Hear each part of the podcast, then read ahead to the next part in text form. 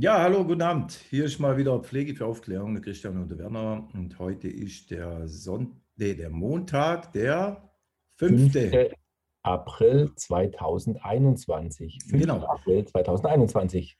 Und ab dem 5. April 2021 wird Pflege für Aufklärung jetzt radikaler werden. Denn wir haben gestrichen die Nase voll von den Lügen des RKI, den Lügen dieser Bundesregierung und den äh, dem Ausnutzen einer Krankheit für politische Ziele. Deswegen haben wir beschlossen, heute ein ganz besonderes Video zu machen, nämlich wir machen einen Aufruf zum Ungehorsam. Die neuesten Nachrichten, die uns Besorgnis, äh, die besorgniserregend sein sollten für jeden, der politischer Beobachter ist, sind, dass die Frau Merkel äh, plant, den Lockdown zu verschärfen, obwohl die Zahlen das überhaupt nicht hergeben. Wir haben an keiner Situation irgendeine Überlastung des Gesundheitssystems. Die Zahlen bewegen sich moderat auf dem gleichen Level. Und äh, was sie plant, ist eine Zentralisierung der Macht, indem sie die Ländersouveränität äh, durch eine Modifizierung des Infektionsschutzgesetzes aufheben will oder schwächen will und die Macht in Berlin konzentrieren will. Und wenn man Geschichte studiert, weiß man, so ist es genauso im Dritten Reich gelaufen unter dem Naziregime.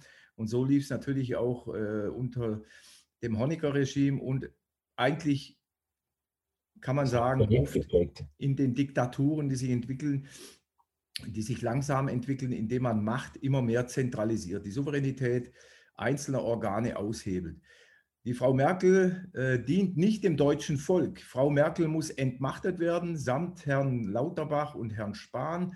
Und diese Leute gehören vor ein anständiges Gericht. Denn wie wir ja auch in der Vergangenheit gesehen haben, äh, benutzen viele Politiker äh, diese Corona-Krise, um sie ihren Geldbeutel aufzubessern. Äh, das haben wir gesehen an den Maskendeals-Problemen, die wir, den Maskendeals-Skandal, während die Menschen ein Jahr einen Lappen, ein Symbol der Unterwerfung im Gesicht tragen, die sie in keinster Weise schützt vor irgendwelchen Viren. Ja, Kinder, die Kindersuizidalrate steigt durch soziale Isolation und Kinder äh, terrorisiert werden und alte Menschen. Es ist einfach unfassbar. Äh, woran sehen wir, dass diese Regierung eine Betrügerregierung ist? Ganz einfach. Äh, wenn fachlich gesehen falsche Zahlen einer medizinischen Thematik kommuniziert werden, wo wir als Pflegekräfte genau wissen, dass diese Zahlen falsch und unkorrekt sind. Eine Lüge präsentiert sich ja nicht so offensichtlich. Eine Lüge präsentiert sich immer zwischen zwei Wahrheiten. Ja, man versteckt eine Lüge. Ja? Und äh, wir haben dazu genug Videos gemacht, dass ein PCR-Test keine Infektion anzeigt, dass er ohne CT-Wert nichts wert ist, dass er falsch positiv, falsch negativ sein kann, dass das RKI nur Zahlen präsentiert, ohne einen CT-Wert, ohne der Nennung der Mehrfachtestung, Falsch-Positiv-Testung und so weiter. Haben wir alles in Videos dargelegt. Und wir müssen jetzt aufpassen, dass wir nicht nachher durch zu umfangreiches Testen, klingt jetzt total, muss man erstmal immer um zwei Ecken denken, durch zu umfangreiches Testen zu viel Falsch-Positive haben weil die Tests ja nicht 100% genau sind, sondern auch eine kleine, aber eben auch eine Fehlerquote haben.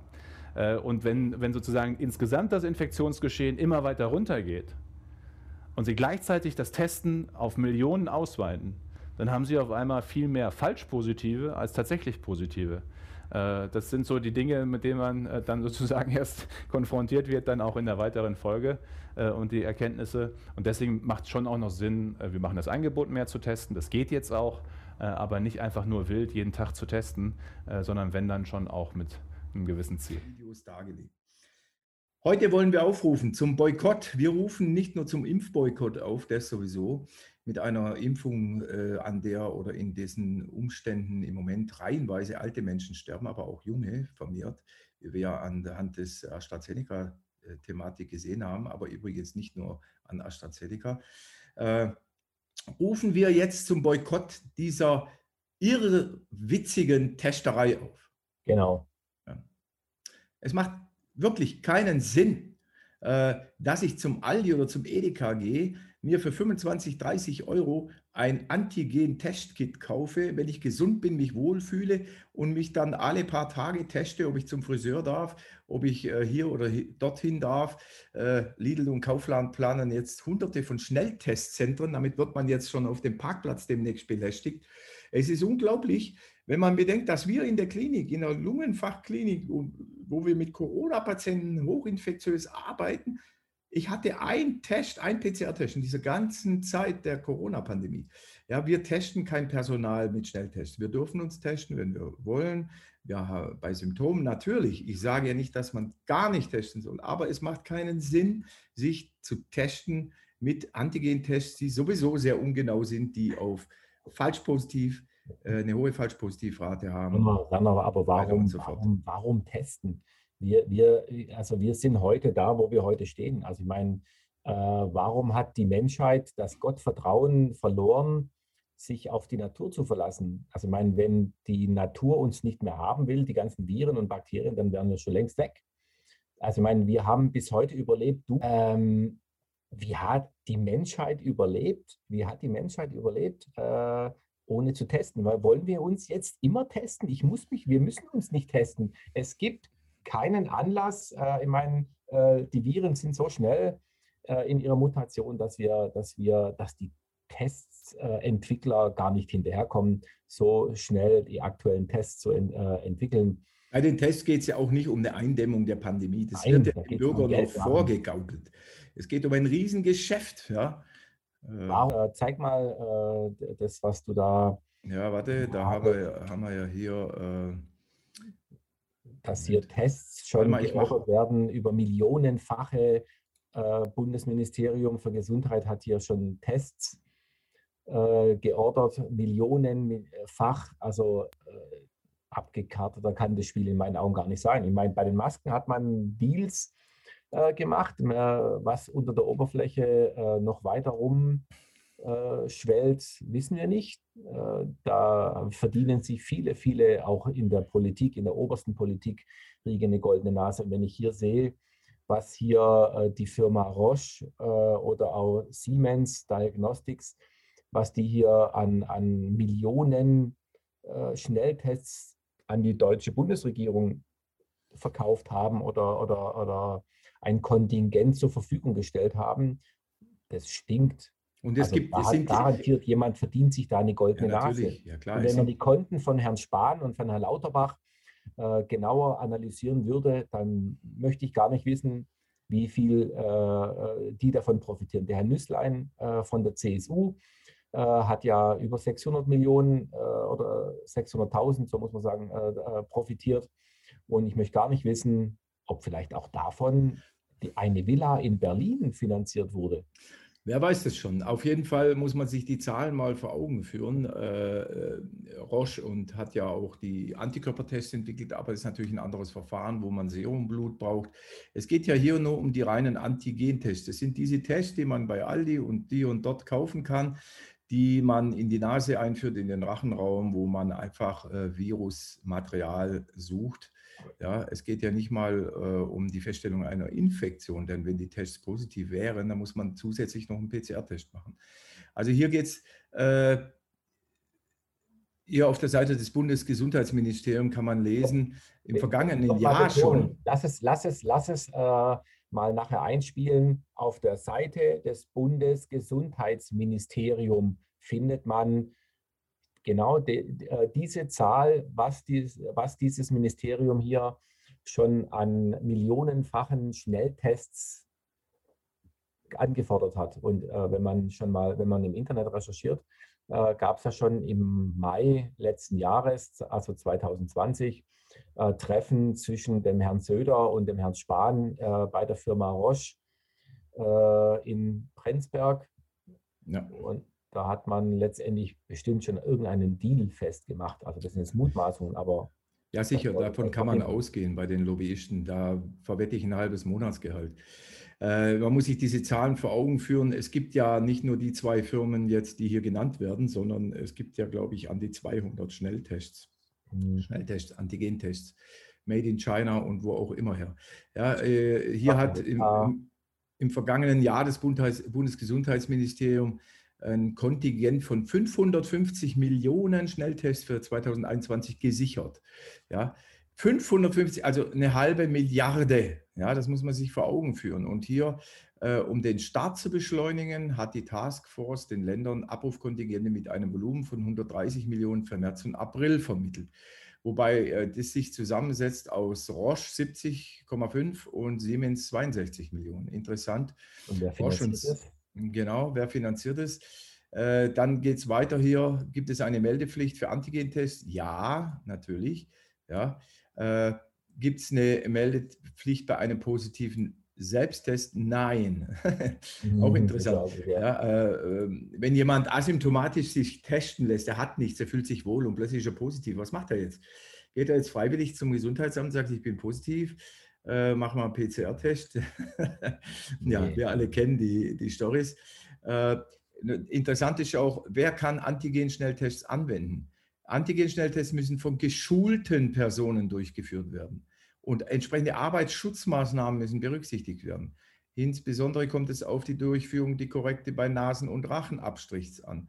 Ja, also äh, hier muss ja äh, ganz klar gesagt werden, dass dieser Test auch ein Eingriff ist, ein medizinischer Eingriff in die Souveränität und in die Gesundheit eines Menschen. Wenn dieser Test falsch ausgeführt wird, kann es zu immensen Verletzungen an der Nasenschleimhaut, den Nasennebenhöhlen und sogar äh, ähm, eine Verletzung an der Hirnhaut kommen. Ja, das wenn ist ich sehe, nicht bewusst, Werner, das ist viel nicht bewusst. Ich hatte heute auch ein Gespräch, ähm, wieder mal, wo du denkst, jetzt haben wir schon ein Jahr lang äh, die Pandemie, seit äh, die Plandemie. Seit vielen Wochen äh, geht es um das Thema Testen, Testen, Testen, Testen, Testzentren an, an allen Ecken und Enden. Klar, die Menschen, die es nicht betrifft, denen ist es eigentlich total egal, habe ich heute auch wieder festgestellt. Die äh, können sich, wenn man sie nicht aufklärt, und ich glaube, das ist auch äh, ein Thema, wo wir, äh, wo wir uns dran klemmen müssen, die Menschen können sich rein anatomisch oder auch von der Vorgehensweise ja gar nicht vorstellen, was ich alles damit kaputt machen kann. Ja, die haben ja auch nicht die Ausbildung und die Hintergründe wie wir. Aber du kannst heute per Video, du schaust dir heute 15 Minuten ein Video an und bist ja. berechtigt dazu, einen Schnelltest durchzuführen. Da ist noch niemand jemals mit einem blöden Stäbchen, mit einem irgendwas in die Nase rein. Und du kannst dir heute ein Video anschauen. Und soviel ich weiß, will man ja auch Kinder schon anleiten, wie sie jetzt selber einen Test machen können. Ja, da kannst du noch ein Video noch eins Da kommen wir nachher mal drauf. Ich ähm, spiele mal ganz kurz ein Video dazu ein.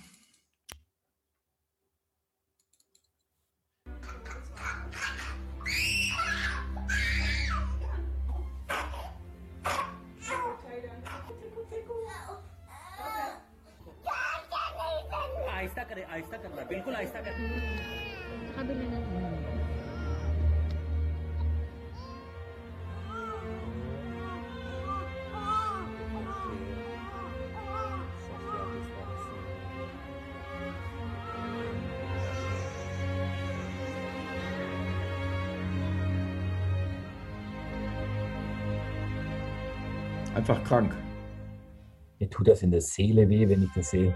Ich werde aggressiv ohne Ende. Das ist unglaublich. Ja. Bei solchen Aufnahmen äh, werde ich militant. Die sitzen, Definitiv die, die, sitzen, die sitzen isoliert in, ja. guck mal, äh, und haben noch eine, muss noch einen Mundschutz tragen, ja, vor einem Lego-Baustein oder was ist das? Was das mit der Psyche der Kinder macht. Ja. Also ich werde richtig innerlich bereit, militant zu werden. Ja, äh, aber bevor wir uns da in irgendwas verstricken, da möchte ich doch mal lieber sagen, was sagt denn jetzt zum Beispiel ein Chefarzt einer Kinderklinik dazu? Ja, äh, muss man einfach auch mal äh, vielleicht, äh, man wird natürlich emotional und äh, ja. So, jetzt warte mal, wo ist das Video jetzt? Hier. Gucken wir mal, was der Chef, der Herr Dr. Armbruster, Chef der Kinderklinik in Neubrandenburg, zum Thema Kinder und Corona zu sagen hat? Also was sagen wir? Wir wissen, wir haben ein Problem der Macht der kleinen Zahlen. Ich möchte es an zwei Beispielen deutlich machen. Wenn wir diese berühmten 50 auf 100.000, was bedeutet das? Die Anlage zur Pressemitteilung vom Kreis vom 16.02. im Landkreis MSE hat gezeigt, dass das Amt Malchin eine Inzidenz von 50 hat. Oh Gott. Da sind wir schon wieder hart an der Frage, können wir jetzt die Schulen aufmachen oder nicht. Das bedeutet, im Amt Malchin leben 12.054 Einwohner, davon sind sechs positiv getestet. sechs.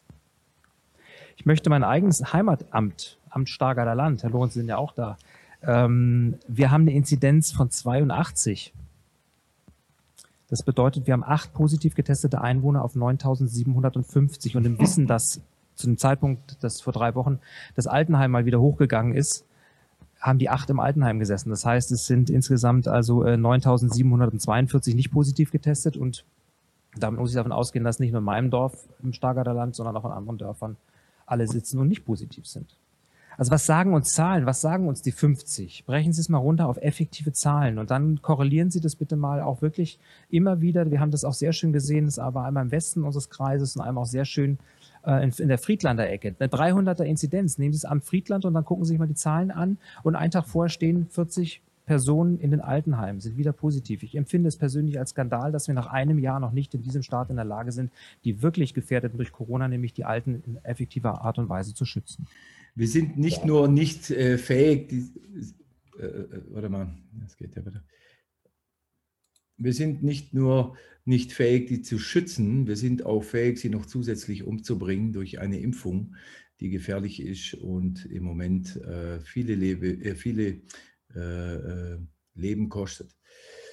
Ja, ja. Man, man, muss ja nur mal schauen, man, er hat es ja jetzt gerade eben angesprochen, wenn man mal sich die Inzidenz, also ich meine, diese Zahlenspiele gehen mir schon langsam wirklich auf den Keks, weil wir hier seit einem Jahr mit irgendwelchen Zahlen spielen. Also unser Leben ist keine Zahl. Wir leben, wir sollen leben und äh, keine Zahl soll unser Leben bestimmen, nur weil es manche äh, Politiker, die sich an der ganzen Pandemie dumm und dusselig verdienen, äh, also das kann keiner mehr nachvollziehen. Also wenn ich jetzt mal die Landkarte mir anschaue, ähm, kam auch heute wieder in den Nachrichten, dann finde ich das sehr auffällig, wenn Landkreise äh, oder Bezirke wie Hof oder Greiz, die, also ich fahre, also ich fahre wirklich sehr oft durch Hof äh, äh, oder durch die Region Hof, Greiz Richtung äh, Brandenburg.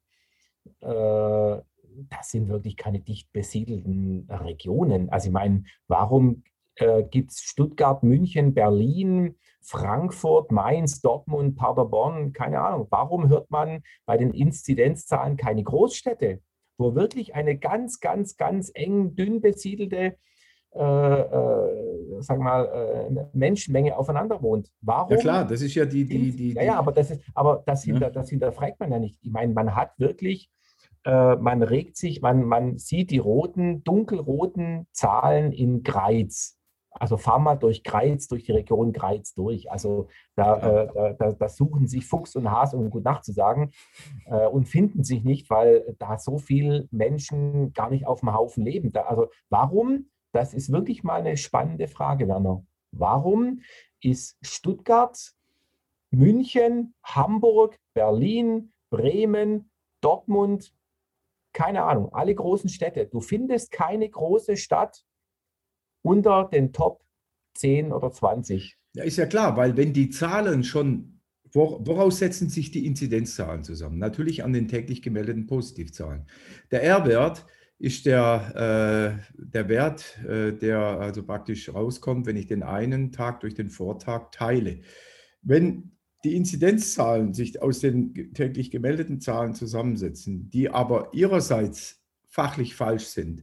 Das heißt, äh, bei 20.000 angeblich Neuinfizierten wird überhaupt nicht differenziert, wie viele Doppeltestungen sind da, wie viele äh, Falschpositive sind da, äh, wie ist der CT-Wert der Positiven, wie viele Kranke sind es tatsächlich. Wenn der Herr Dr. Armbrusch geredet hat von seiner Gemeinde mit einer Inzidenz von 300, bei acht oder 40 positiv Getesteten in einem Pflegeheim, also ein Ort.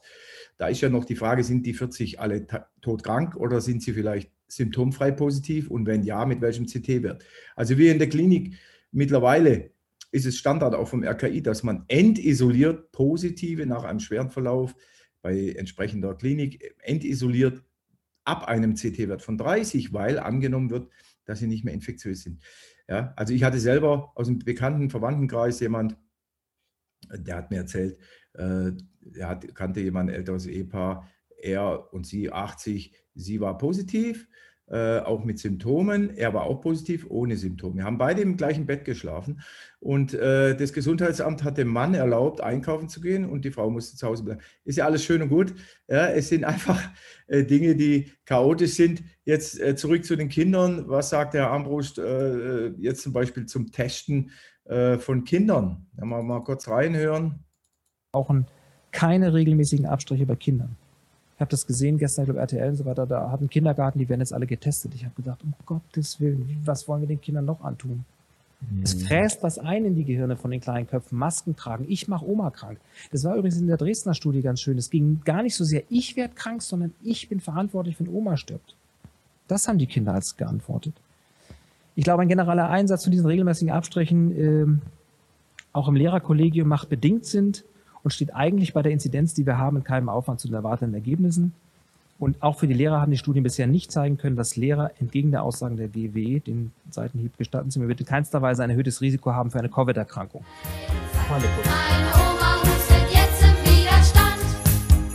Meine Oma liegt seit vorgestern im Koma, im Koma, im Koma, mit nem Plastikschlauch in ihrem Tracheostoma. Pandemie vorbei und meine Oma auch. Hey! Mach mal eine kurze Pause. Ah ja, gut. Also ich finde ja, ja, das Thema finde ich ja insofern spannend. Ich hatte, wir hatten ja äh, das Thema Verantwortung. Ich bin für, äh, für Thema Oma krank. Das ist unglaublich. sensationell. Also wir hatten hier äh, ein Gespräch in der Nachbarschaft mit äh, angeblich hochstudierten, hochintelligenten auch teilweise Lehrern äh, und, und Menschen, die äh, jetzt doch froh sind, dass die Kirchen zu sind, weil ja keiner verantwortlich sein will, wenn die Massen, die in die Kirche kommen, nachher erkranken und sterben. Also ich meine, die, das, das, das, das reden Menschen, die Kinder in die Welt gesetzt haben, äh, die eigentlich Verantwortung für ihre Kinder äh, haben sollten, die äh, auch, also ich ist für mich unbegreiflich, äh, zu sagen, es ist richtig so, dass alles zu ist, weil ich nicht die Verantwortung dafür übernehmen will. Aber, die, aber, sie, wollen, aber die, sie wollen dann keine Verantwortung übernehmen, dass, dass es viele Menschen gibt, die sich äh, in der aktuellen Situation zu Hause alleine äh, äh das Leben nehmen wollen, äh, weil, oder sich äh, umbringen wollen, nicht mehr, nicht mehr am Leben teilnehmen wollen, ja, weil sicher. sie einfach isoliert ja. sind, weil sie ja. einfach äh, keine Zukunftsperspektiven mehr haben, arbeitslos sind. Äh, dafür wollen sie aber dann, äh, das ist, das blenden die dann komplett aus. Nur, dass ich durch einen Kirchengang Tausende von Menschen infizieren kann und äh, nachher die vielleicht auch noch todkrank werden und sterben. Ja, ja, sicher. Ja, ich meine, das, dieses ganze Chaos, was wir in der Gesellschaft haben, kommt wieder, kommen wir zurück auf die Lenker dieser Agenda, ja, ein Tierarzt, ein Bankkaufmann und eine ehemalige Physikerin. Hm, eine Physikerin, die aus einem Stasi-Land kommt, die über Jahre ihrer Regentschaft hier, über 15 Jahre jetzt an der Macht, ein, bin ich überzeugt, sie hat ein straffes äh, Kontrollsystem à la Stasi aufgebaut. Äh, sie kontrolliert die Medien, sie kontrolliert die Polizei und äh, eine äußerst gefährliche Frau wie die Frau Merkel muss weg meiner Meinung nach. Sie muss vor ein ordentliches Gericht, denn sie hat das Volk verraten. Ist natürlich schwierig, wenn sie sich jetzt großartig entschuldigt vor dem Volk, weil sie zu streng war vor Ostern. Dass die Leute nicht begreifen, dass es eine Agenda ist, es ist ihr scheißegal. Sie hat sich völlig, das ist eine völlige Berechnung gewesen. Ja, diese Entschuldigung war, mal probieren mal, wie weit wir gehen können. Und dann entschuldigen wir uns. Man muss nur, man muss nur anhängen. Und das liegt daran, dass sie nie eine Demokratin war. Sie ist von Anfang an, wie sie es in der DDR gelernt hat, eine Autokratin. Sie hat eine Autokratin, ist eine Autokratin geworden und sie hat äh, vor allen Dingen durch den ja gerade gefeuerten Herrn Kauder der war ja der Einpeitscher, hat sie das Parlament äh, unter Kuratel gestellt. Und das muss man sich mal vorstellen. Wir haben ein Grundgesetz und wenn die Regierungsmitglieder immer wieder behaupten, dass sie also auf dem Boden des Grundgesetzes stehen, das ja Gewaltenteilung enthält, aber selbst das Parlament ausschaltet, das eigentlich zur Kontrolle der Regierung berufen ist, dann sind wir doch hier im Kongo oder ich weiß nicht was. Also so geht das nur wirklich. Ja, man muss. Man nur mal, man muss nur mal schauen, äh, was denn an diesem Tag, als sich entschuldigt hat, da will ich jetzt gar nicht näher drauf eingehen, weil ich eigentlich schon will, dass die Menschen, die das anschauen, selber recherchieren. Was ist denn im Hintergrund ja. passiert? Was für eine Entscheidung ist an diesem Tag passiert, als sie sich entschuldigt hat? Und man hat gar nicht mitbekommen, äh, was im Bundestag für eine Abstimmung an diesem Tag war. Ja, das sollen sich mal die Leute mal recherchieren. Und ich denke, wir sollen die Leute vielleicht mehr zum Recherchieren andenken, äh, anregen. Ähm, äh, diese Entschuldigung ist keine Entschuldigung. Wenn, dann hätten alle, alle Minister, die, die diese Entscheidung getragen haben, äh, hätten dann äh, sich da vorne hinstellen müssen und sagen, so und so sieht es aus. Wir haben Fehler gemacht. Eine Frau Merkel, eine, eine, eine, eine Politikerin, die zur Bundeskanzlerin anscheinend gewählt wurde, wurde die äh, kann sich nicht entschuldigen. Das ja, mich, ich frage mich, wo der Parlament, Parla, Parlamentarismus ist. Verloren gegangen. Der wo sind die Parlamentarier, die hier mal aufstehen und streiten im Bundestag? Wo sind die Angriffe äh, gegen diese Frau, die hier eine diktatorische Herrschaft aufbaut, äh, die ganz andere Dinge im Sinn hat, die mehr im Weltwirtschaftsforum lebt, als äh, eine Beziehung hat zum deutschen Volk? Und wir verzeichnen Wirtschaftseinbrüche an vielen Stellen und deshalb ist natürlich das Davos-Forum der richtige Ort, Diskussionen über die Zeit nach der Pandemie und die Wege aus der Pandemie zu führen. Und dabei gilt natürlich, alles, was die Pandemie eindämmt, ist gut. Aber es ist nicht nur gut für die Gesundheit der Menschen, sondern es ist auch gut für die wirtschaftliche Entwicklung, für die gesellschaftlichen und die kulturellen Möglichkeiten. Sie haben das Motto gewählt, The Great Reset. Das ist das diesjährige Thema. Und ich frage einmal, brauchen wir wirklich diesen Great Reset oder ist es nicht mehr so, dass wir weniger in den Zielsetzungen einen Neuanfang brauchen, sondern mehr in der Entschlossenheit unseres Handelns? Sie hat erlebt. Ja, sie, ja, natürlich. Was hat Frau Merkel 2019 mit einer Abgesandtschaft der deutschen Pharmaindustrie und Autoindustrie in Wuhan gemacht? Äh, Im November nein, im September 2019. Im ja, Oktober 2019 war der Event 201, wo man eine Corona-Pandemie beim Johns Hopkins Institut äh, geübt hat. Und dann äh, wissen wir, was los war. Ja, aber egal. Ich will nochmal zurück äh, zu dem Thema Kinder, Testen und auch Masken. Und äh, es ist einfach wichtig, wir haben viel über die Altmenschen geredet. Und wir sollten auch an unsere Kinder denken, denn die Kinder sind sehr große Leidtragende dieser Politik. Lasst euch nicht testen, wenn ihr keine Symptome habt. Und Kinder sind keine Treiber der Pandemie. Das ist eine Lüge. Ja? Und Kinder und Corona, was da der Hintergrund ist, das kann uns auch der Herr Dr. Armbrusch äh, besser sagen wie wir. Aber ich wollte mal hier dazu ein ganz kleines Video machen, äh, was zum Beispiel auf sich hat äh, mit Lüften und Sport. Was sagt der Herr Armbrusch zum Beispiel zum Thema Lüften? Ja, das Lüften. Ähm, Lüften ist großartig. Also äh, das einfache Lüften in der Pause ist ausreichend. Surprise. Die gesamte Lüftungsrolle, die beruht auf einer einzigen Studie vom Bundesamt für äh, Umwelt und wie das ist, die haben Strömungsmodell gemacht mit dem Lüften. Darauf haben sich alle gestürzt und gesagt, jetzt müssen wir alle 20 Minuten lüften. So, was das bedeutet, 20 Minuten zu lüften, probieren Sie bitte mal selber aus. Ich finde, die Schülervertretung hat es sehr, sehr deutlich gesagt.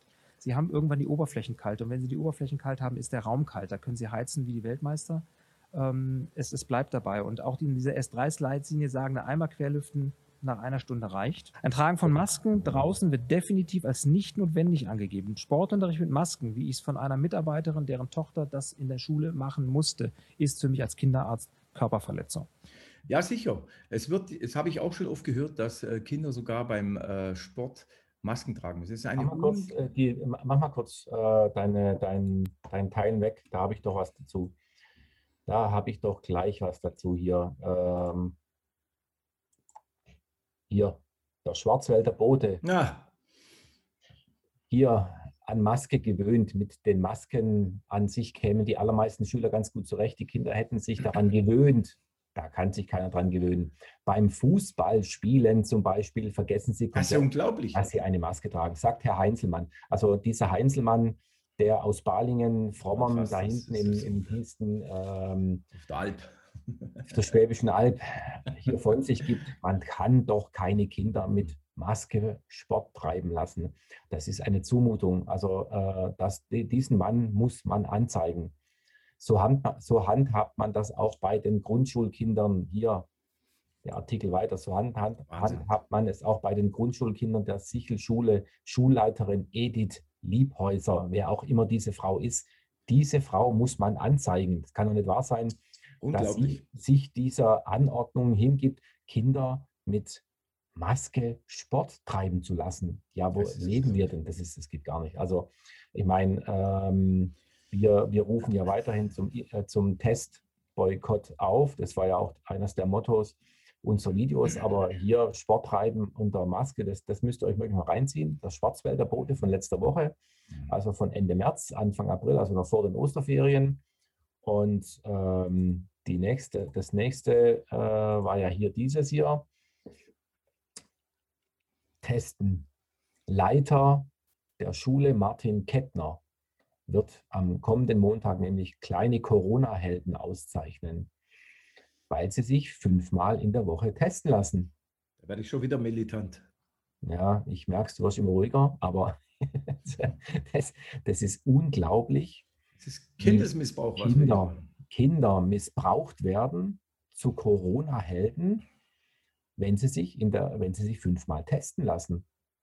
Allein aus diesem Grund kann man nur zum Testboykott aufrufen, weil was bringen die Tests? Nichts. Zumal Kinder äh, nicht die Pandemieverbreiter sind. Ja, das muss man sich einfach auch vor Augen führen. Was tun wir unseren Kindern an? Wir vermummen sie in Masken, wir isolieren sie, wir konditionieren sie, wir erziehen sie in Angst, wir erziehen sie in einer Stasi-ähnlichen, Nazi-ähnlichen Umgebung des Gehorsams und des Kasernierens. Das ist unglaublich. Ich kann auch mal was zeigen noch geschwind. Ja, warte mal ganz kurz, merkt euch den Namen der Leiter des Schulverbandes Frommern bei Martin, Balingen. Martin Kettner. Martin Kettner. Wenn ihr Kinder in der Schule habt, die euch sagen, dass ihr Sport machen müsst, hey, haltet zu euren Kindern, ich sag's euch, äh, ich mache mal hier eine kleine Präsentation an. Mal ganz kurz einen Ausflug in äh, ein bisschen fachliche Hintergründe. Es gibt wenig Studien. Ich habe keine effiziente Studie zu Masken und Kindern gefunden. Es gibt hier und da ein paar Papers. Äh, worin unterscheidet sich der Atemweg eines Erwachsenen und des Kindes? Ja? Ein Kind hat äh, einen Atemweg, der sich in den ersten zwölf Jahren noch entwickelt. Ja? Und Kinder haben hier andere physiologische Grundlagen wie Erwachsene. Äh, Kinder haben auch die ganz kleinen Kinder insbesondere eine sehr viel höhere Atemfrequenz. Äh, wenn ein Erwachsener eine normale Atemfrequenz von 15 pro Minute hat, hat äh, ein Kleinkind bis zu 30 oder mehr. Dadurch haben sie einen höheren Energiebedarf, einen höheren Sauerstoffbedarf. Mehr Sauerstoffverbrauch äh, benötigt auch mehr Energie. Wasserumsatz, Immunabwehr. Wir haben auch oft äh, eine Allergieentwicklung bei Kindern. Oft haben Kleinkinder und Kinder auch Asthma. Ja, und hier sehen wir mal eine ganz gute Grafik über den Atemwegswiderstand. Wir sehen hier links Erwachsener, gut, ja. mal eine Luftröhre von einem Erwachsenen und ganz rechts dieses kleine Pünktchen, eine Luftröhre von einem Kind. Ja. Äh, der rote Rand hier soll darstellen eine Schleimhautschwellung. Jetzt sagen wir, das Kind hat eine Erkältung ja, hat Schnupfen oder was weiß ich, hat Schleim. Ja, jetzt hast du beim Erwachsenen, äh, ist es etwa hier vom Durchmesser bei einer gesunden Lunge, die nicht schon von vornherein verengt ist durch eine COPD oder sonstige Krankheiten. Bei einem Kind nimmt natürlich dieser Saum hier schon viel mehr Platz weg und ein Kind hat einen 16-fach so großen Atemwiderstand schon äh, physiologisch gesehen wie ein Erwachsener. Ja. Und jetzt kann man sich vorstellen, was passiert, wenn ein Kind erkältet ist. Ja? Und jetzt äh, haben wir normalerweise bei Kindern, sagt man, bis zu zwölf Atemwegsinfekte pro Jahr. Äh, und jetzt kann man sich vorstellen, was passiert jetzt, wenn ich so einem Kind mit einem Schnupfen, mit einem äh, Schnupfen bleibt ja so ein Kind nicht unbedingt daheim. Ja, was passiert jetzt, wenn ich dem eine FFP2-Maske auf die, auf die Nase schnall und den vielleicht noch Sport machen lasse? Ja? Daher, warte mal, lass mal die Seite noch mal ganz kurz. Ich finde es insofern spannend, ähm, weil wir ja auch schon in den Gesprächen äh, ja, durch die Diskussion auch mitbekommen haben, dass die, das Atemverhalten, das wäre mal nochmal eine interessante Studie oder eine interessante Vorgehensweise äh, für Klar. die Zukunft. Wie verändert sich das Atemverhalten? Vor allem, wenn jetzt die Erkältungszeit losgeht, wenn da auch vielleicht die Allergien, Heuschnupfen losgehen, dann ziehe ich mir so eine Maske auf, dann verändert sich doch automatisch die Atmung des Menschen, des Kindes. Und wenn ich so, sowieso schon so eine kleine äh, äh, Luftröhre habe, äh, dann, dann, und dann noch eine Maske aufziehen, was ist das für ein Stress? Wie verändert sich der Puls? Klar. Wie verändert sich äh, die Atmung? Die meisten, so haben wir das auch in den Gesprächen ja auch mitbekommen, Werner, äh, die atmen plötzlich durch den Mund. Das, das ist wir, keine physiologische Atmung mehr. Das sehen wir auch schon bei den Erwachsenen, wenn die jetzt zum Beispiel eine COPD haben. Die haben eine COPD Gold 4, also ein hoher, ein hoher Schweregrad mit einer hohen Exazerbation, Entzündungsrate und die kommen jetzt schwer atmen in die Klinik. Die haben äh, auch eine hohe Verengung der Atemwege, chronisch obstruktive Lungenkrankheit. Und vielleicht äh, ist nicht ganz zu vergleichen, aber könnte man jetzt ein Kind, äh, hat einen 16 mal so hohen Atemwegswiderstand als ein Erwachsener. Und wenn dieses Kind einen schweren Schnupfen hat, könnte man das vielleicht sogar äh, ein bisschen mit einem COPD-kranken Erwachsenen vergleichen. Aber ähm, ich, würde, ich würde, kann auch nur den, wir können auch nur den Eltern empfehlen, wenn die Kinder einen Schnupfen haben oder äh, sie äh, schwer Luft bekommen, nehmt die Maske runter, behaltet die Kinder zu Hause, aber nicht noch eine Maske aufziehen lassen, wenn sie eh schon schwer Luft bekommen. Natürlich. Die Atmung verändert sich komplett. Natürlich. Äh, ganz kurz, ich kann das nicht alles erklären hier, weil es sind ja hier wahrscheinlich Laien, die zugucken. Äh, was wir da aus dieser Grafik ernehmen, hier Vergleichssäugling Erwachsener. Wir, äh, Kinder, kleine Kinder haben weniger Sauerstoffreserven als Erwachsene. Ja, ich kann zum Beispiel bei einer OP äh, man nennt es Aufoxygenieren, dann gebe ich dem äh, Erwachsenen 100% Sauerstoff, dann habe ich Zeit zu intubieren. Äh, da habe ich eine Reserve von etwa 160 Sekunden. Bei einem Kleinkind, bei einem Säugling habe ich maximal 20 Sekunden vielleicht Zeit. Dann haben wir hier auch das, der, das bekannte Problem des plötzlichen Kindstods. Ja, und äh, da weiß man immer noch nicht so genau, wo das herkommt. Äh, man tippt auch ein bisschen auf den Tauchreflex. Denn wir alle wissen, dass Kinder, Neugeborene haben den Tauchreflex. Das heißt, äh, wenn Wasser über ihr Gesicht kommt, hören sie auf zu atmen, sie halten die Luft an. Das ist ein Reflex, weil im Mutterleib sind sie auch in der Fruchtblase. Äh, und äh, wir haben hier also reflektorisch wenn ein Kind auf dem Bauch liegt, eben die Gefahr, dass es, wenn es auf dem Kissen liegt oder der Atemweg äh, verstopft oder verdeckt ist, dass es dann die Luft anhält und durch den Atemstillstand eine Bradykardie entwickelt, also das Herz schlägt langsamer durch einen Sauerstoffmangel. Das ist eine Reaktion des Herzens und dadurch auch der plötzliche Kindstod durch Herzstillstand dann hervorgerufen werden kann. Äh, das Ganze jetzt projiziert auf das Thema Masken bedeutet, wir wissen nicht, wie Kinder reagieren, äh, wenn sie jetzt äh, eine Maske anhaben. Sagen wir mal, ein Sechsjähriger, Siebenjähriger hat eine Maske an, er hat Schnupfen. Er kann das kompensieren vielleicht. Ja? Er atmet halt schneller, er hat eine erhöhte Atemanstrengung.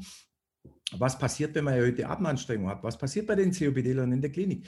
Sie haben Stress, der Blutdruck geht hoch, Sie haben eine erhöhte, Ab eine erhöhte Herzfrequenz und Sie haben natürlich äh, in der Niere eine erhöhte Stresshormonausschüttung. Äh, dadurch verändern sich die Gefäßwände. Äh, wir wissen, also ich habe keine Studie gefunden, wie sich das bei Kindern verhält.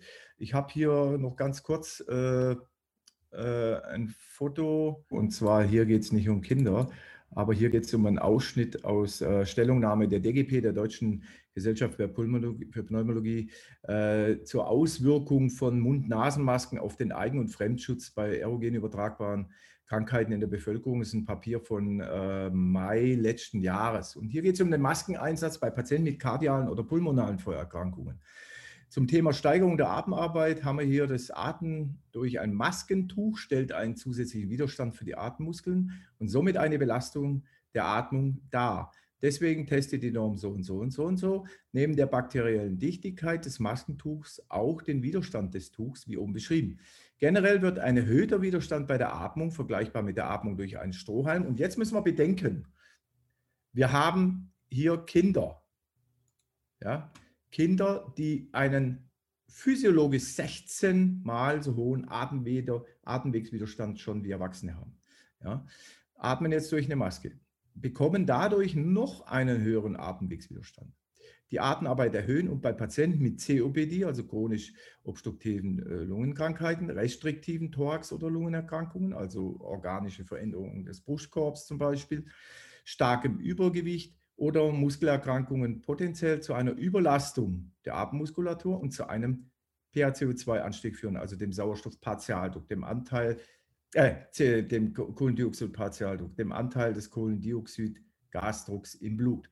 Ja, äh, ich kann nur spekulieren, weil ich keine Studien oder Papers dazu kenne, aber wenn das für Erwachsene gilt, für einen COPC-Patienten, der an einer chronisch obstruktiven Krankheit leidet, also einer chronisch verengten Luftröhre bzw. Bronchialwegen. Was passiert dann mit Kindern, die physiologisch schon bis zu 16-fach erhöhte, äh, vereng, äh, engere Atemwege haben wie Erwachsene. Und dann mit einem Schnupfen Sport machen müssen und so weiter. Die Maske hat nicht nur Nachteile, wie wir es häufig empfinden, sondern auch viele Vorteile, weil sie trainiert die Atemmuskulatur. Ich habe natürlich einen erhöhten Widerstand, wenn ich da durchatme. Das macht uns hier stärker, was gut ist für die Lunge. Und zweitens gewöhnen wir uns an einen etwas erhöhten CO2-Spiegel in unserer Atemluft und das wiederum verbessert unsere Kondition. Maskenpflicht gleich doppelt sinnvoll, schützt vor Keimen, trainiert die Lunge und das ganz nebenbei. Und so weiter.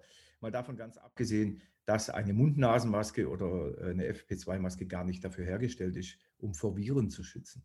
Das wissen die wenigsten. Es ist eigentlich eine Partikelmaske für Staubarbeiten äh, und so weiter äh, im Handwerk. Äh, ich möchte dann vielleicht noch kurz einblenden, was sagt denn, wir gucken, wir wollen das ein bisschen ausführlicher machen, weil hier geht es um unsere Kinder. Hier geht es darum, Lasst die Kinder nicht mehr testen. Lasst die Kinder keine Maske tragen, wenn sie erkältet sind. Lasst die Kinder keine Maske tragen, wenn sie Sport machen. Ja, mhm. Ihr gefährdet eure Kinder. Und mal ganz abgesehen von den psychischen, sozialen Problemen, die jetzt mittlerweile immer mehr Kinder haben. Die Suizidalrate steigt, die Isolation, äh, Kinder vereinsamen. Ja, sie werden, äh, wie der Herr Dr. Ambusch gesagt hat, ihnen werden Schuldkomplexe eingeredet. Sie, also in meinem Verwandtschaft ist jemand, eine Frau, die ist Lehrerin, Grundschullehrerin. Sie sagt ihren Kindern, ihr könnt die Maske abnehmen während dem Unterricht. Die Kinder tun es nicht, obwohl sie es dürfen. Warum tun sie es nicht? Das Argument, wir haben Angst, die Oma zu töten. Definitiv. Da werde ich auch innerlich schon wieder militant. Ja, äh, jetzt gucken wir mal rein. Äh, was ist hier zum Beispiel zum Thema Kinder und Lüften? Ja, wie sehen jetzt Kinder aus im Unterricht, wenn gelüftet wird mit der Maske? Bei Minusgraden, Fenster auf, Panik. Ja, hier Maske. Das ist unglaublich. Ich würde nie mein Kind so in die Schule schicken. Never ever. Hände waschen.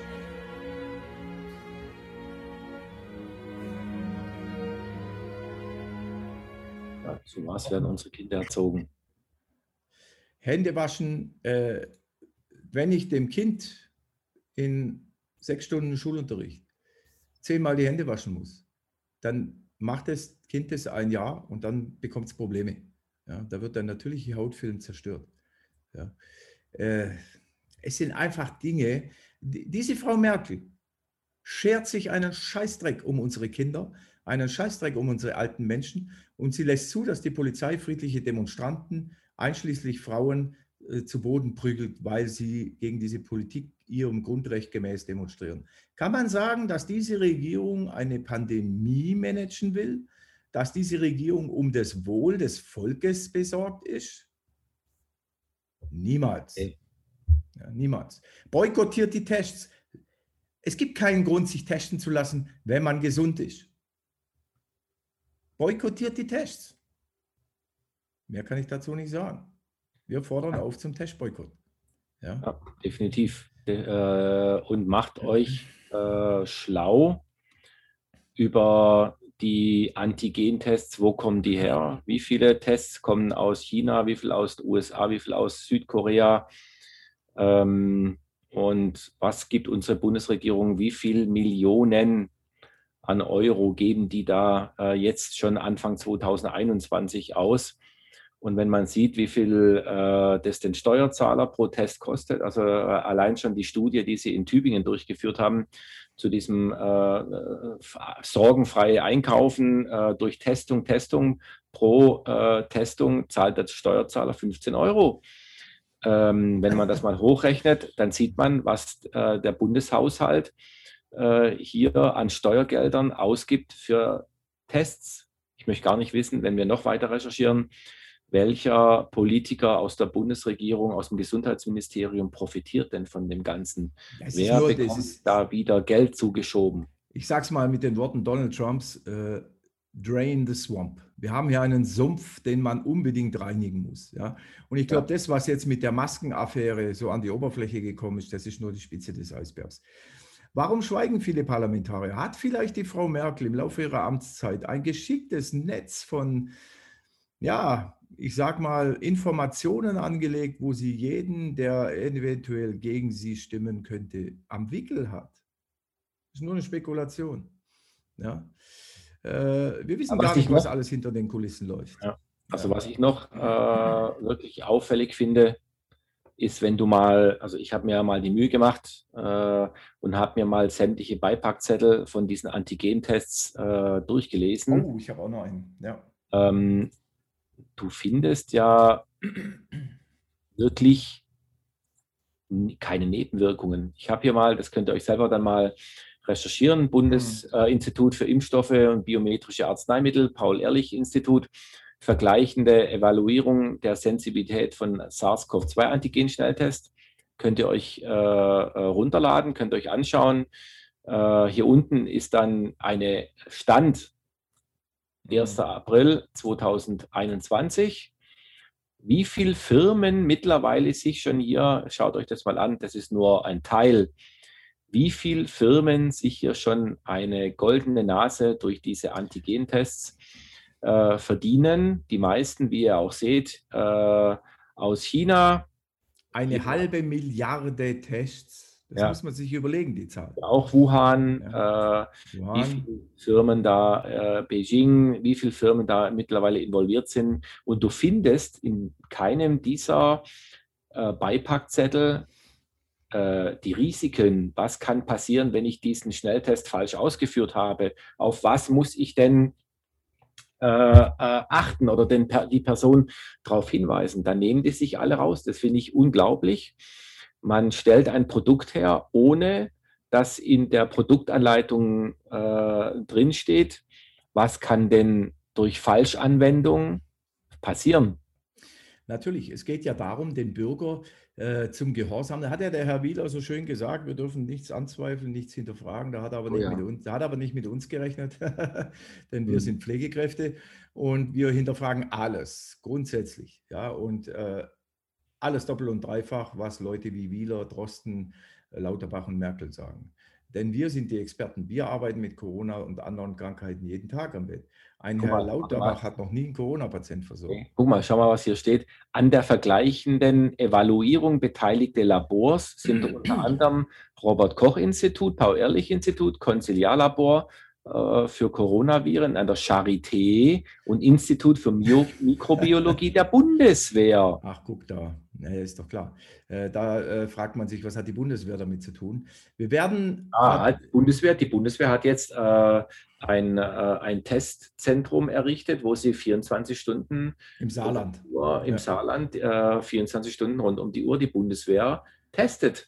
Bei einem Kontingent von 2021 eine halbe Milliarde Testkits, ja, kann man sich mhm. ausrechnen bei den 83 Millionen Bürgern, äh, wie viel denn potenziell sich jeder pro Woche testen lassen soll.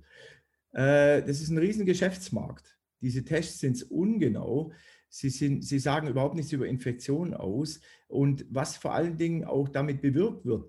Äh, ich stecke mir so ein Stäbchen in die Nase und ich will feststellen, ob dort ein Virus vorhanden ist. Äh, ja, das äh, zeigt mir positiv und da muss ich einen PCR-Test machen. Das heißt, Bürger, lebe in Angst. Bürger, teste dich. Bürger, wenn du dich nicht testen lässt, bist du asozial, bist du äh, ein rücksichtsloses Mitglied der Gesellschaft. Bürger, Bürger, Bürger. Es gibt einen Ausweg. Lass dich impfen mit einem Impfstoff, der reihenweise Menschen krank macht und tötet. Aber selbst wenn du dich impfen lässt, ja, da musst du dich immer noch testen und Maske tragen. Ja, ich meine, wann wachen die Leute endlich auf? Wenn wir so in der Klinik arbeiten würden, wir würden reihenweise Menschen töten. Ja, die Frage ist ja auch, was erreichen wir damit, wenn wir uns jetzt äh, zweimal, dreimal in der Woche testen lassen? Ja, äh, ich habe eine Meldung oder so. Ich habe eine Meldung gekriegt. Äh, wir haben eine E-Mail gekriegt von einer Dame, der, deren Vater 97 Jahre alt in einem Pflegeheim äh, sich aufhält. Da war eine, eine, eine Pflegekraft positiv mit Symptomen getestet, ist zu Hause geblieben. Infolgedessen wurden alle Bewohner getestet. Keiner ist positiv und trotzdem mussten alle Bewohner über Ostern jetzt 14 Tage in die Quarantäne und werden täglich getestet. Das muss man sich überlegen. Das ist sogar gegen die Corona-Verordnung. Die Isabel, mit der wir ja hier ein, äh, schon zwei Videos gemacht haben, hat ja vom Verwaltungsgericht Stuttgart erwirkt, dass die Testung, die Pflichttestung an Mitarbeitern verfassungswidrig ist. Die kann man natürlich auch argumentieren. Eine Zwangstestung an alten Menschen, die symptomlos sind und die dies nicht wollen, ist verfassungswidrig. Ja? Äh, sie hat es auch ganz klargelegt und hat jetzt auch einen Brief geschrieben. Also muss man sich überlegen. Und äh, was hier abgeht mit Menschen, die sich vielleicht, die vielleicht niemand haben, der sich für sie einsetzt. Kinder, äh, wo, wo, wo bleiben denn die Eltern? Wo bleiben die Eltern? Warum machen die Eltern, ich meine, ich frage mich, wenn ich, mein Sohn ist jetzt schon älter, aber äh, aber das ist doch genau der Plan, Werner. Diese, diese Spaltung, dieser Spaltung ja? der Familien, man sieht sich ja, ja nicht mehr. Kinder, äh, äh, Opas und Omas werden isoliert, man darf sie nicht mehr besuchen, weil ah, sie könnten ja, ich könnte ja für ihren Tod verantwortlich sein. Aber es ist doch, es ist doch, die, ist doch die Taktik. Man dis distanziert sich voneinander, man geht nicht mehr aufeinander zu, man entfremdet sich. Äh, überlegt mal, was dieses eine Jahr schon mit uns Menschen gemacht hat. Also ich meine, äh, ich, äh, also wenn ich sehe, dass in manchen Ländern, ich weiß nicht, ob es in Deutschland ist, Schmusevorhänge aus Plastik eingerichtet werden, äh, äh wo die Angehörigen dann ihre Eltern, ich zeige es, ich habe da irgendwo so ein Bild, ja, der Kuschelvorhang, unglaublich. Das muss man sich reinziehen. Ja.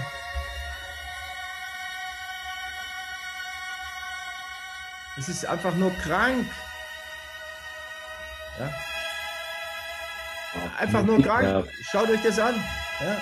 Unglaublich. Das ist Versklavung. Ja? Was tun wir den Kindern an? Das ist so unglaublich. Ich meine, die, die Eltern. trotzdem eine Maske auf. ich meine, ja, ich kann da nichts dazu sagen. Ich krieg da.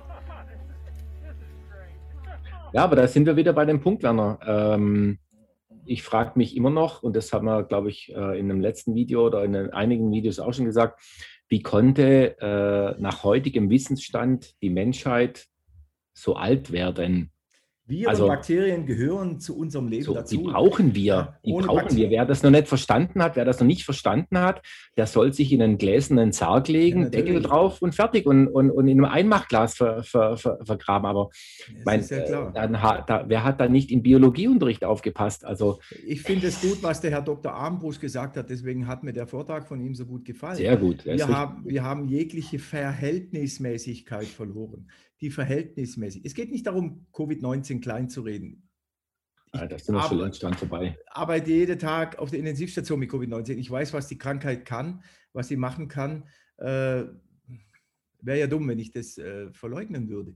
Äh, es ist auch ein, ein Problem, die Covid-19-Krankheit. Aber wenn man mal guckt, es gab keine signifikante Erhöhung der Allgemeinsterblichkeit 2020 und es wurden inmitten der größten Pandemie seit allen Zeiten äh, über 20 Krankenhäuser mit über 4000 Betten geschlossen in Deutschland. Also da, Aber, äh, warum äh, kommen, warum können wir nicht zu unserem normalen Menschenverstand zurückkommen? Ja. Warum müssen wir ein Jahr voller Zahlen wir, wir sind, das ist nicht, also äh, ich ja, kann da. Ja, mir, mir, äh, und dann werden die Kinder noch als Pandemiespreader vorangetrieben. Ich will mal sagen, was ich lasse nochmal den Herrn Dr. Armbusch drehen. Das hat mir einfach sehr gut gefallen.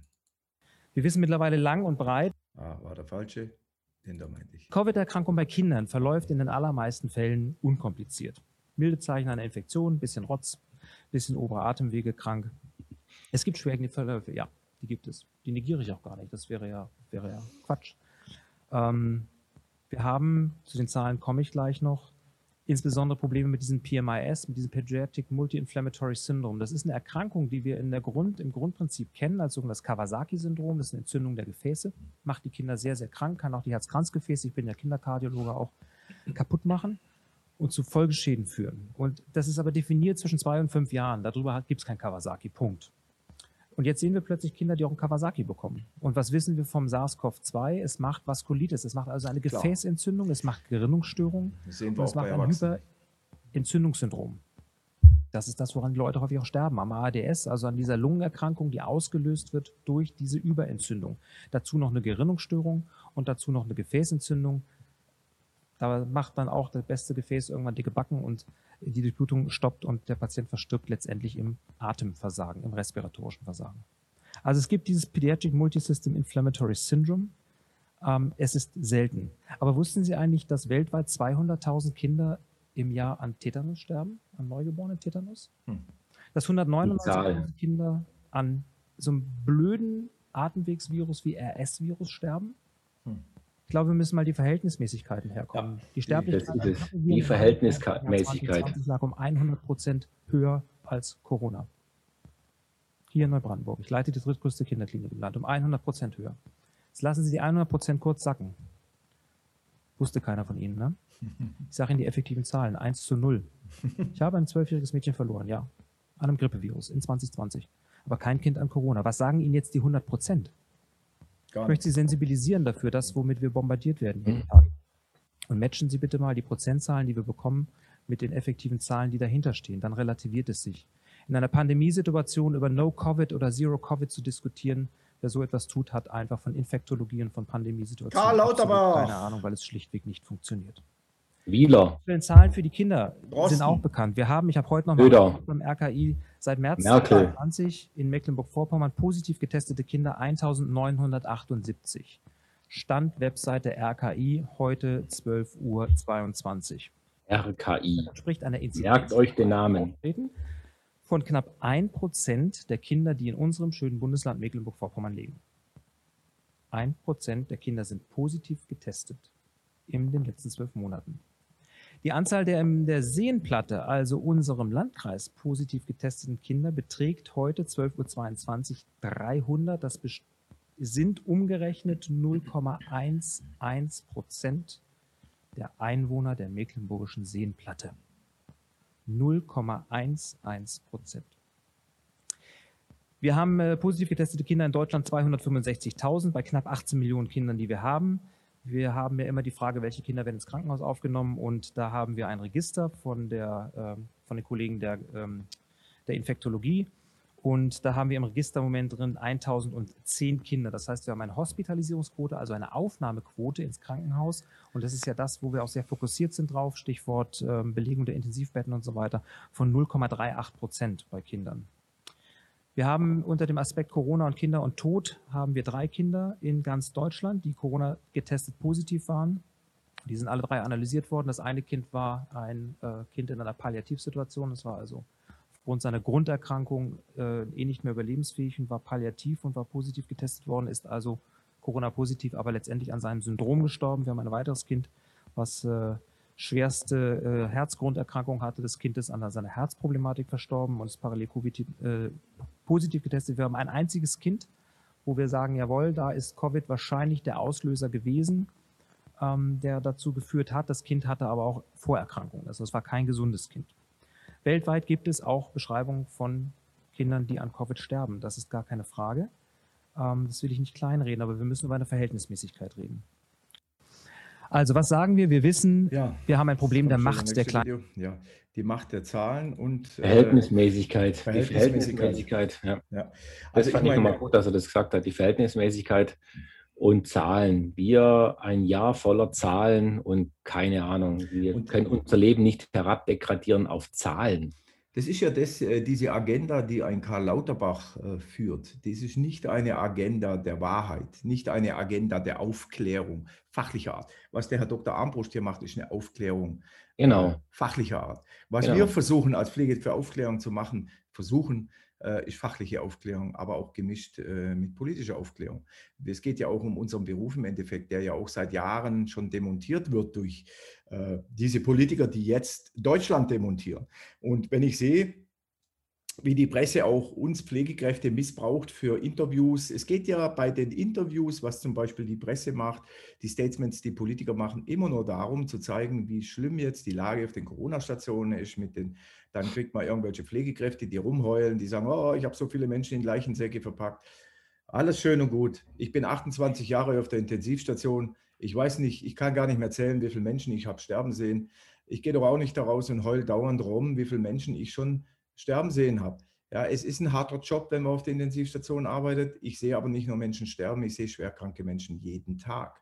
und nicht nur Covid-19-Patienten. Natürlich sind diese Leute schwer krank.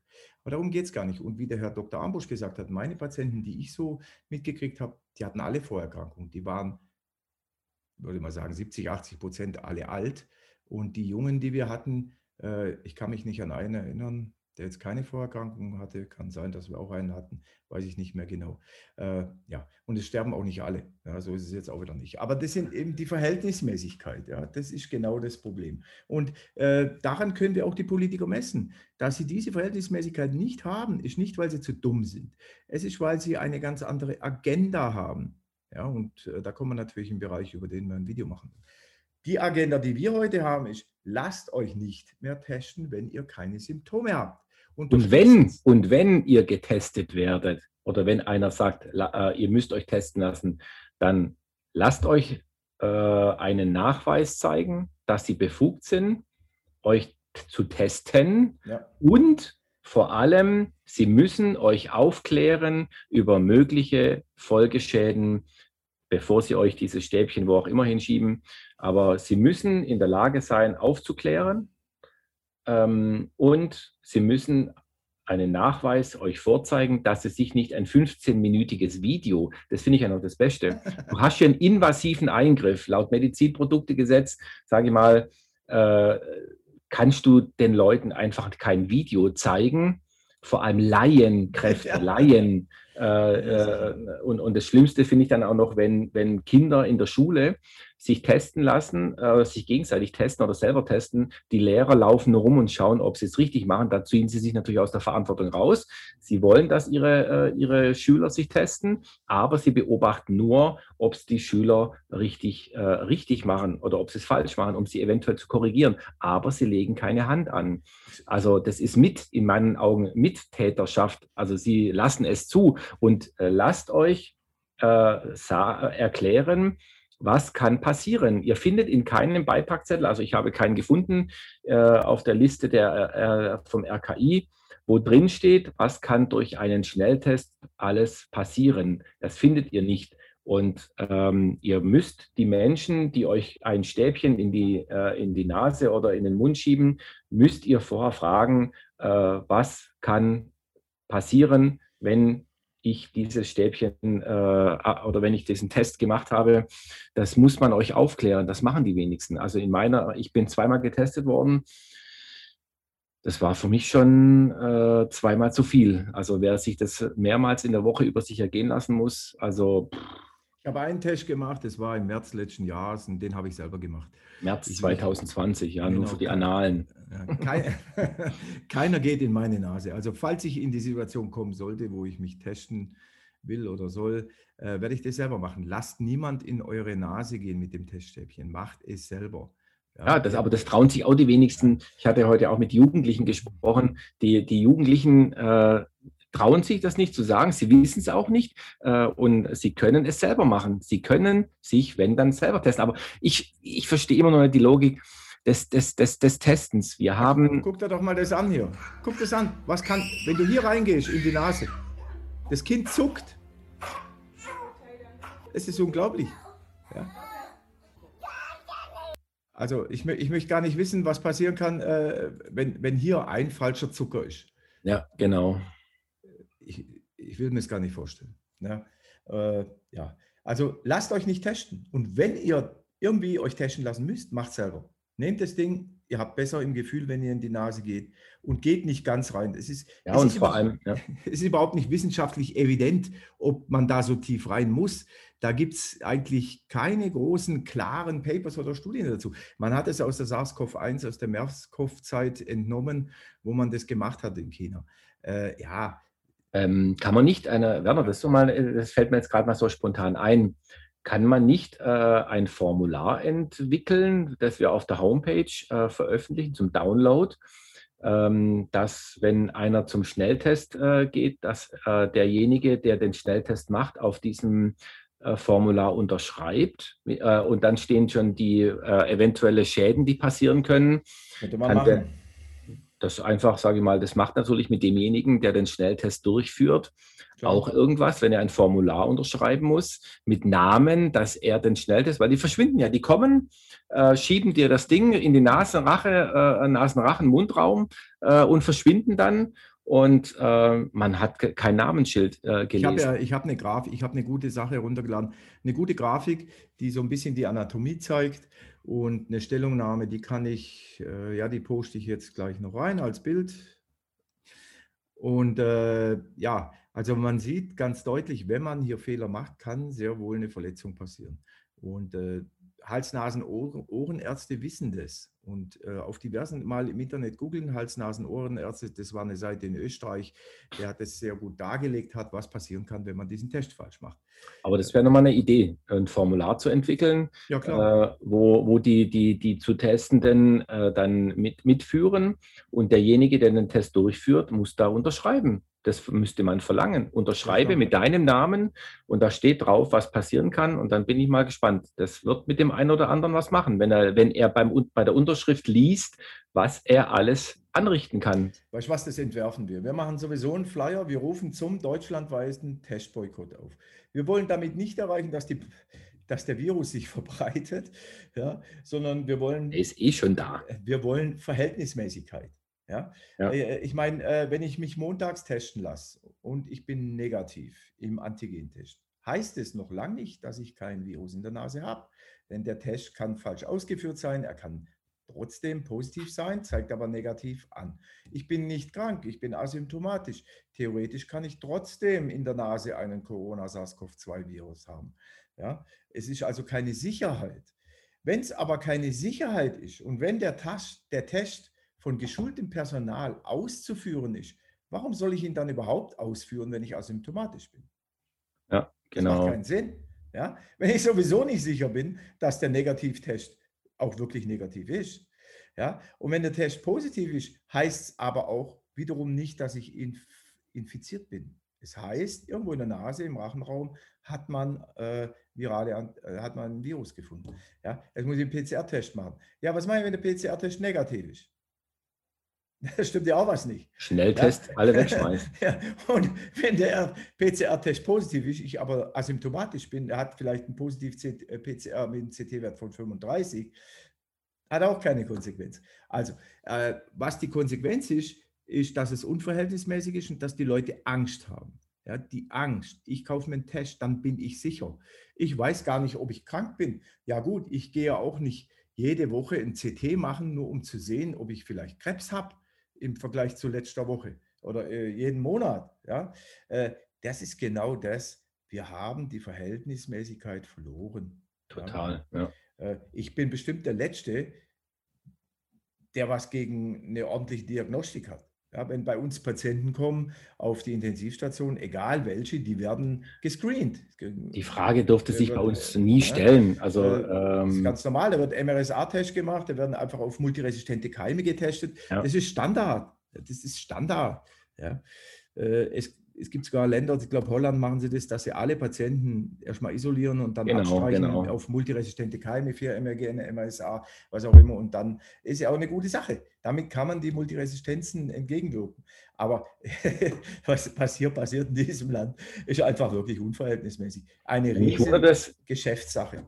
Genau, apropos Geschäftssache. Mich wundert es ja nach den ganzen Maskenskandalen. Überlegte mal, wer alles davon profitiert. Eigentlich die komplette bayerische äh, äh, Landesregierung. Herr Söder, äh, der mit seiner Frau gemeinsam oder sie zumindest alleine äh, eine äh, Maskenherstellungsfirma äh, hat. Dann, dann der, der wie heißt der Kollege, der sich da bereichert hat an dem ganzen Masken. Ja, Nüßlein. Nüßlein, genau, den haben wir ja vorher schon erwähnt. Jetzt ja, überlegt mal. Das Eigeninteresse manchmal ein ganz guter, auch ein hilfreicher Antrieb wir haben heute viel gesprochen über Organisation, Kooperation, über Geld, über die Dinge, wie man die Themen vernetzt miteinander. All das ist wichtig. Aber mir am wichtigsten ist bei dem, dass es hier um Werte geht. Und zwar um christliche Werte, christliche Nächstenliebe. Nichts äh, ist äh, so näher an dem Gleichnis vom barmherzigen Samariter wie das, was wir im Engagement für Gesundheit, für globale Gesundheit tun. Deshalb danke für die Organisation, lieber Hermann Gröhl, lieber Georg Nüsslein, dieses Kongresses, den ich für ganz wichtig halte und bei dem ich gerne hier als Gast dabei war. Wir haben Leuchtturminstitutionen, die sitzen hier auch alle im Raum. Ich darf begrüßen Joe Serrell, den geschäftsführenden Direktor Globale Politik der Bill und Melinda Gates Stiftung.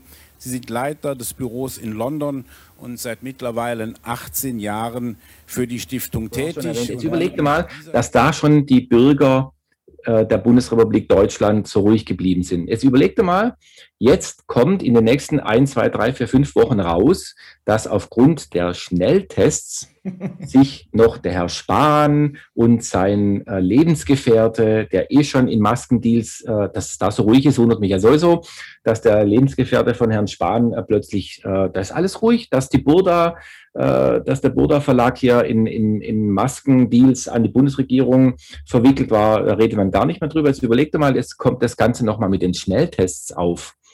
Wie viel äh, Politiker davon nachher profitieren, da kann, keine, da kann doch eigentlich kein Bundesbürger mehr ruhig bleiben. Ja, das ist nun mal so ein bisschen, glaube ich, äh, ein Phänomen an, an den Deutschen, äh, dass die einfach, äh, einfach sehr träge sind politisch. Ja, es geht uns halt, muss man auch sagen, immer noch recht gut in Deutschland. Und das Problem, wenn es uns gut geht in einer Gesellschaft, rein materiell, dann will ich ja nichts verändert haben. Wird man träge. Ja, also würde es uns schlechter gehen, da würden wir ganz anders reagieren. Aber es geht uns gut, wir haben immer noch unseren Wohlstand, wir haben immer noch unsere Privilegien. Ja, wir müssen halt eine Maske tragen beim Einkaufen.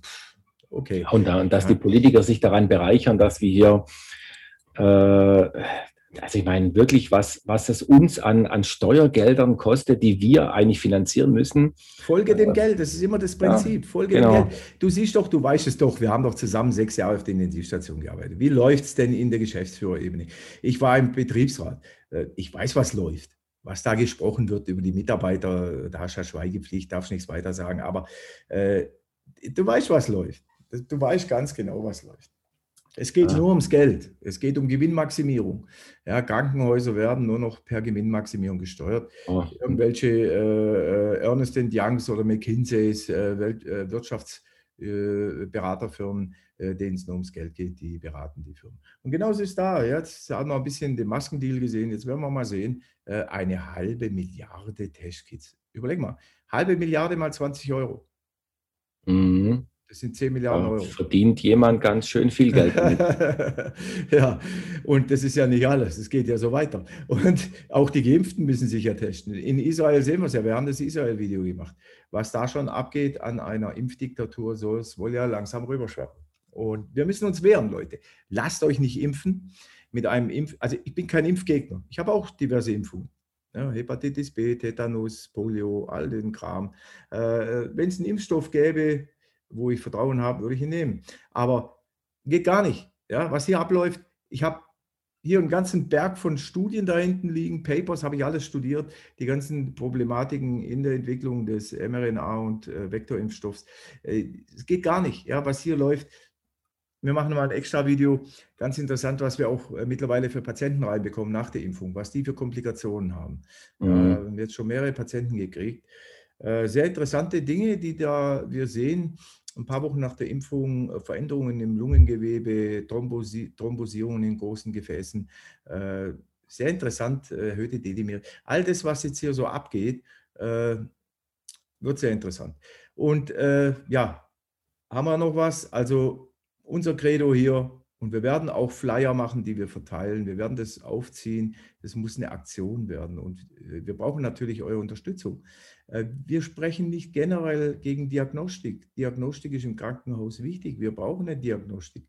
Und wir wissen ganz genau, ein PCR-Test allein, der positiv ist, der hilft uns auch nicht weiter. Wir brauchen eine CT, Blutabnahmen. Wir müssen auf die Anamnese schauen. Wir müssen auf die Klinik des Patienten schauen. Wir müssen den Patienten im Ganzen äh, beurteilen. Und äh, so genauso, warum sollten wir jetzt, warum sollten 83 Millionen Menschen, von denen vielleicht 20, was weiß ich, 40 Millionen gesund sind, äh, sich jetzt wöchentlich dreimal testen. Und äh, die Kleinen voran, die Corona-Helden, es ist einfach schlimm. Ja, das äh, geht mir nicht rein. Und schon allein unseren Kindern und alten Menschen zuliebe. Ja, ja. lasst euch nicht mehr testen, wenn ihr symptomlos seid. Willkürlich testen, ja. ja. Wenn ihr Symptome habt und Zweifel habt, macht einen PCR-Test. Dieser Antigen-Test bringt sowieso nichts. Und PCR-Test ist sowieso auch kein äh, richtiges äh, Mittel, um äh, äh, äh, eine, eine Infektion. Oder bleibt einfach zu Hause, kuriert euch aus und geht dann erst wieder gesund, ohne Symptome zur Arbeit, so wie wir es eigentlich bis äh, zum Jahre 2019, 2020 genau. getan haben. So haben wir es immer getan. Und wie das auch vorher schon war, wenn man schwerwiegende Komplikationen hat, geht man zum Arzt. Das ist klar. Und bei Covid natürlich sowieso. Ja, man geht natürlich zum Arzt und guckt nicht, dass man der Held ist. Und äh, wenn schon PCR-Test, wenn ihr euch PCR testen lasst und solltet positiv sein, verlangt den CT-Wert. Denn ohne CT-Wert macht es sowieso keinen Sinn. Ja? ja, das wollten wir euch heute mitgeben. Es wird auch nicht das erste Video, das letzte Video sein zu dem Thema. Wir werden weitere Videos machen äh, zum Thema auch äh, das wollten wir heute, aber ich glaube, dann wird es zu lang, dass wir auch noch ein bisschen die Hintergründe von der Angela Merkel mal zeigen. Ja, was ist das für eine Frau? Wo kommt sie her? Was macht sie in Wuhan 2019? Äh, was sind ihre Verbindungen zum Great Reset, ihre Verbindungen zu äh, World äh, Economy Forum und Klaus Schwab? Und da, wenn wir hier ein bisschen Licht uh, reinbringen können. Das, das hast du vergessen heute. Ich habe es absichtlich vergessen, weil ich gedacht okay. habe, es wird dann vielleicht zu viel. Ja, ja, weil das mhm. hatten wir ja gestern schon mal äh, andiskutiert und war ist ja, ja auch, ein, äh, auch ein spannendes Thema. Also ich meine, wir können ja auch gerne mal auffordern, äh, die, die ähm, Besucher und die das Video anschauen, dass sie uns mal zuschicken, was sie interessieren würde, was wir für ein Thema mal aufarbeiten. Genau. Wir können auch mal fachliche Themen noch mehr aufarbeiten. Wir haben versucht, heute mal zu zeigen, ein bisschen äh, die Anatomie des kindlichen Atemwegs. Da wäre natürlich noch viel mehr dazu zu sagen. Aber ich denke, auch für Laien dürfte es klar verständlich sein, was wir heute versucht haben rüberzubringen. Und schützt eure Kinder bitte und schützt eure, äh, eure alten Menschen und lasst nicht zu, dass hier äh, die Unverhältnismäßigkeit herrscht in eurer Familie, in eurem Leben.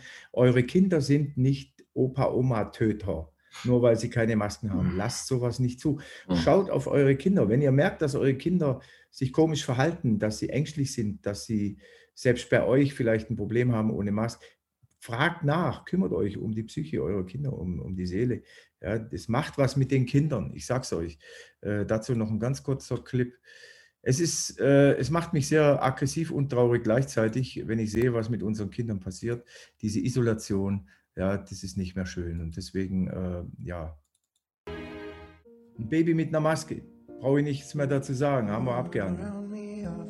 Maske und Visier, kleines Säugling, Atemwegswiderstand. Oh ja, hat man vorher auch schon. Jetzt will man Kinder impfen. In Israel fängt man an demnächst. Und lasst euch nicht testen. Genau. Beendet dieses unverhältnismäßige Lügentheater dieser Regierung, die nicht bereit ist, euch anständig über die Krankheit Covid-19 aufzuklären. Ja.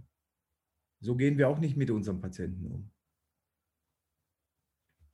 Ja, und damit, wie immer, bleiben wir dran. Wir geben nicht nach. Wir haben keine Angst. Wir gehen nur voran. Wir konfrontieren. In diesem Sinne, Adios, einen amigos. guten Start in die neue Woche. Genau. Adios, Adios amigos.